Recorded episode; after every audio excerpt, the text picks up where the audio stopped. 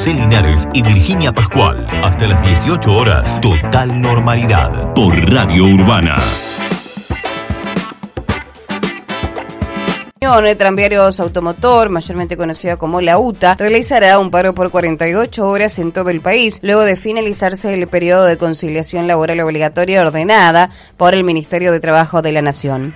En el comunicado remarcan que después de varios meses de reuniones sin ninguna respuesta por parte de las patronales al pedido de incremento salarial para los trabajadores del transporte de pasajeros de corta y mediana distancia del interior del país, se resolvió el cese de actividades por 48 horas sin concurrencia en los lugares de trabajo que comenzó hoy a las 0 horas y se va a extender hasta mañana viernes. Por eso, para hablar de esto, está en línea Roberto Ponce, secretario general de la UTA local. Ahí vamos, la primera mañana, con Gretel Walsh-Bimbi, Tomás Casela, en Urbana. Lamentablemente tuvimos que llegar a esta medida después de cuatro meses casi cinco meses de, audiencias, reuniones y en el Ministerio de Trabajo de la Nación y bueno, el acuerdo salarial está acordado con UTA y, una de las cámaras que representa a LAMBA y la otra cámara que representa a la Secretaría del Interior no han, no han acordado el aumento, así que no nos quedó otra salida después de vencida la conciliación obligatoria, no quedó otra salida del Consejo Directivo Nacional, la Secretaría del Interior y las seccionales que representan a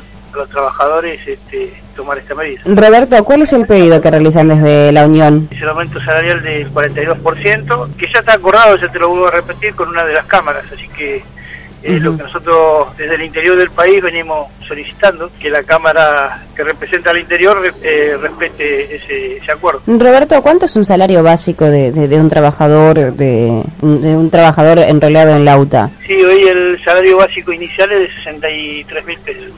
Telefe Bahía Blanca. Bien, la investigación avanza, ahora está en el fuero de la justicia federal, pero no solo de Bahía Blanca, sino que también han llegado gente especializada de Capital Federal, de Mar del Plata, para colaborar en esta investigación. Especializados en explosivos, pero también especializados en investigación. Hay un destacamento de la AFI directamente que vino a Bahía Blanca para hacer el trabajo de inteligencia para lograr dar con los autores de este atentado, teniendo en cuenta además el mensaje intimidante y la amenaza de que estos ataques podrían repetirse. ¿no? Por eso es que hay tanta preocupación y se quiere continuar con la, con la investigación. Si pasás por la calle Rondó, donde está la Policía Federal, se ve un gran despliegue de vehículos que no solo son de Bahía Blanca, sino de otros puntos del país. Bueno, y a partir de este rastrillaje se consiguió el relato de dos testigos.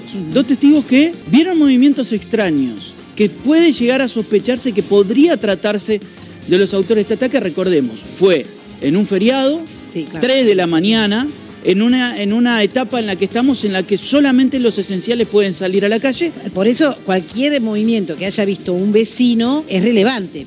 ¿Qué dijeron los dos testigos? Que, que, vieron a dos personas corriendo, como escapando del lugar, y que ambas se subieron a un auto oscuro, un auto oscuro que escapó por Donado en sentido hacia Regueira. Y además, uno de ellos dijo que, como vio un movimiento raro, decidió sacar su celular y filmarlo. De hecho, hay una filmación que hoy está, eh, que está en la justicia, que está siguiendo, más allá de las cámaras de seguridad, pero está la filmación de este celular.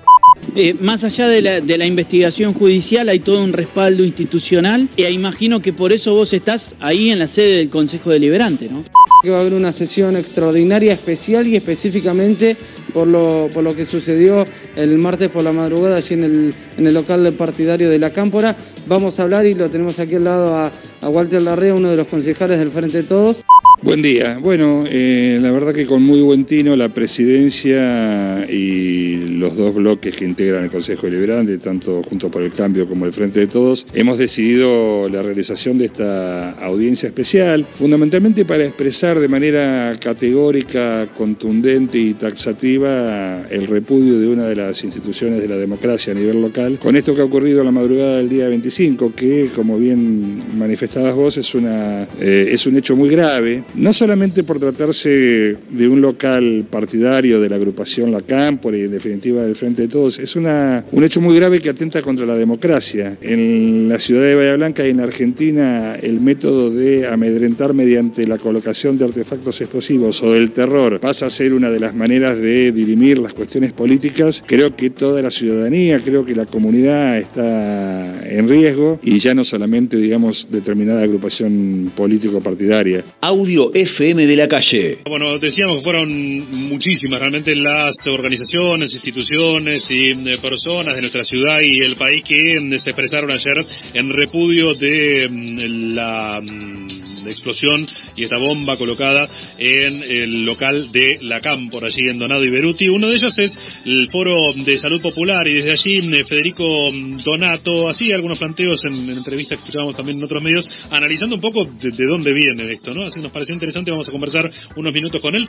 Desde el foro hicimos una publicación muy temprana, nosotros amanecimos ayer obviamente con la noticia como amanecieron todos y cuando lo discutíamos internamente en los, en los fueros nuestros todavía no teníamos la certeza de que había sido un acto premeditado, es estaba la duda todavía a la mañana cuando nos enteramos de si había sido una explosión premeditada o un accidente.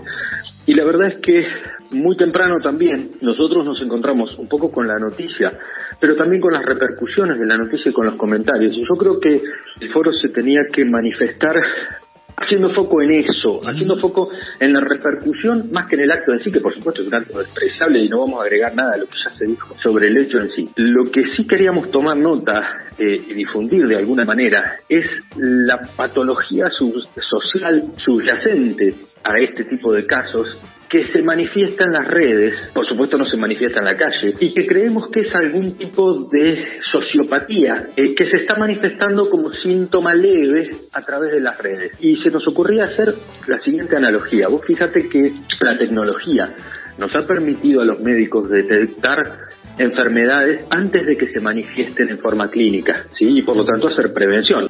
Fíjate cómo acá la tecnología, a través de las redes sociales, nos está permitiendo hacer una detección temprana de sociopatías también, antes de que se manifiesten. Es decir, creemos que aquella persona que responde a una noticia de una catástrofe, a ver, no es otra cosa, es decir, un, atentado con un explosivo es una catástrofe social, se mire como se mire.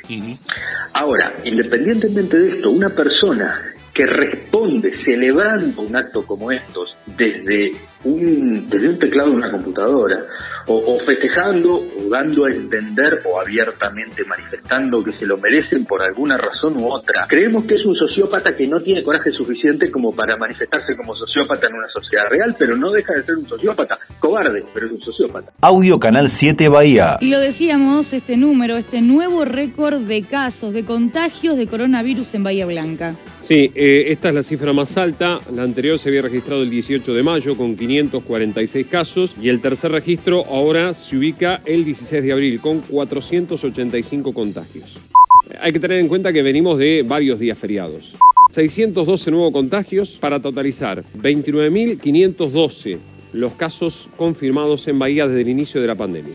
Las personas que tienen activa la enfermedad son 3.843. En las últimas 24 horas se sumaron 5 personas que perdieron la vida a causa del COVID-19, lo que da una suma en total de 572 fallecimientos. Sí, ya mayo y todavía no finalizó, es el mes récord en muertes en Bahía. Lamentablemente han totalizado 119 los muertos en Bahía Blanca. Eh, vamos a hablar con el doctor Pablo Casela, que es director ejecutivo del Hospital Matera.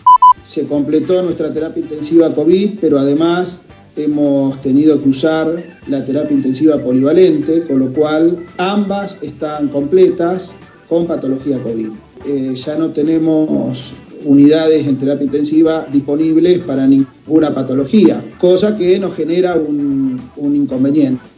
Los pacientes lamentablemente siguen entrando, el número de contagios sigue siendo elevado, ustedes han visto hoy la cantidad de pacientes que, se acaban de diagnosticar y nosotros somos parte de esa realidad. Nosotros ya sabíamos, eh, de acuerdo al, al número de pacientes que tenemos en seguimiento telefónico, que una situación como esta podía darse está ocurriendo en los hospitales, de, en las terapias de todos los hospitales. Maximiliano Núñez Fariña, director de Región Sanitaria 1. Efectivamente sea una demora de cargas, pero igualmente se demuestra que, sigue habiendo circulación de gente. Cuanta más circulación de gente hay más circulación de virus. Esto, la única forma de empezar a ver que esto empieza a descender es cuando disminuya eh, esencialmente la circulación de gente por la ciudad. Todo, todo lo que generemos hoy va a tener una repercusión, nosotros vamos a verlo reflejado de acá a 14 días, entre 10 y 14 días. igualmente, si uno sale de la ciudad, se da cuenta del movimiento que hay, el confinamiento no fue, no fue muy, muy, muy estricto, o por lo menos la gente no lo tomó como estricto. Y eso es lo que más nos preocupa, porque no solo es el índice de gente contagiado, denunciada, el índice de fallecidos que va aumentando cada vez más, estamos en un, en un promedio de 4.4 personas fallecidas por día, que eso es muy alto, ya creo que estamos superando lo máximo que hemos tenido en, toda la, en, la pandemia, eh, en los meses de la pandemia.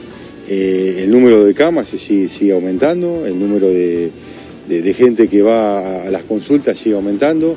No es solo Bahía Blanca, sino toda la región sanitaria, porque nosotros, si bien la región sanitaria está acá en Moreno 267, abarca toda todos los distritos los 15 distritos están en las mismas condiciones. Gracias al esfuerzo que se ha hecho durante todo este tiempo y el año pasado, el Ministerio de Salud de la provincia de poder generar mayor complejidad en, varios municipios, ha hecho que Bahía Blanca no haya saturado, pero la, la contención está al máximo de lo que se puede.